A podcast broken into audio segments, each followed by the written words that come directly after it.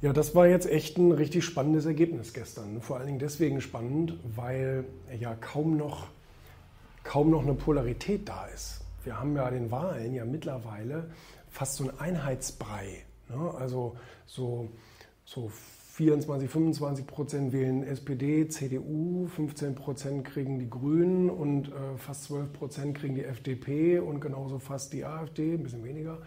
Ähm, aber das ist alles irgendwie schon so ein, so ein Gleichmacherhaufen. Ne? Und jetzt wird es schwer, überhaupt eine Koalition aufzubauen. Vor allen Dingen, das, ich meine, darauf, ähm, darauf haben wir bei Wirtschaft TV heute Morgen geschaut.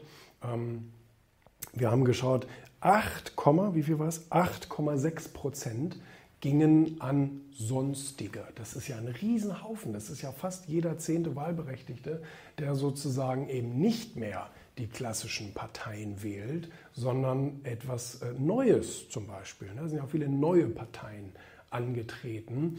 Und ähm, das haben wir uns dann angeguckt. Da mussten wir uns erstmal in den Unterlagen vom, vom, vom deutschen Wahlleiter vergraben, um überhaupt mal herauszufinden, wer ist überhaupt in diesen sonstigen Parteien drin? Wer sind denn diese 8,6 Prozent äh, der Stimmen, äh, wo die hingegangen sind?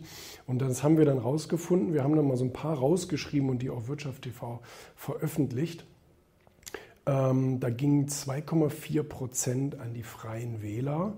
Die Partei, diese Spaßpartei da von dem Sonnebaum, die hat 1 Prozent bekommen. Tierschutzpartei immerhin 1,5 Prozent. Du musst mal 1,5 Prozent der Deutschen für etwas, äh, also Tierschutzpartei, Wahnsinn.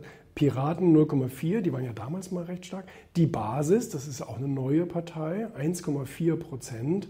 Ähm, Team, to Team Todenhöfer hat 0,5 Prozent bekommen und Volt, diese neue EU-Partei, hat 0,4 Prozent bekommen. Ähm, aber da da muss jetzt auch die, äh, da müssen sich jetzt auch so die klassischen Parteien, FDP, SPD, CDU und so weiter, müssen sich da jetzt natürlich auch mal fragen, warum wandern diese Leute zu völlig unbekannten Parteien ab, die überhaupt noch nie oder teilweise noch nie bewiesen haben, dass sie überhaupt Regierung können und so weiter. Trotzdem trauen denen das ja scheinbar 8,6 Prozent der Deutschen zu.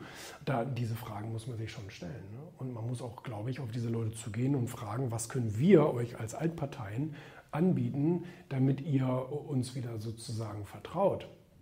Und ähm, das ist spannend. Das ist wirklich spannend. Also so eine, ähm, so eine emotionale ähm, oder neu, ja, so aufreibende Wahl habe ich auch selten erlebt, muss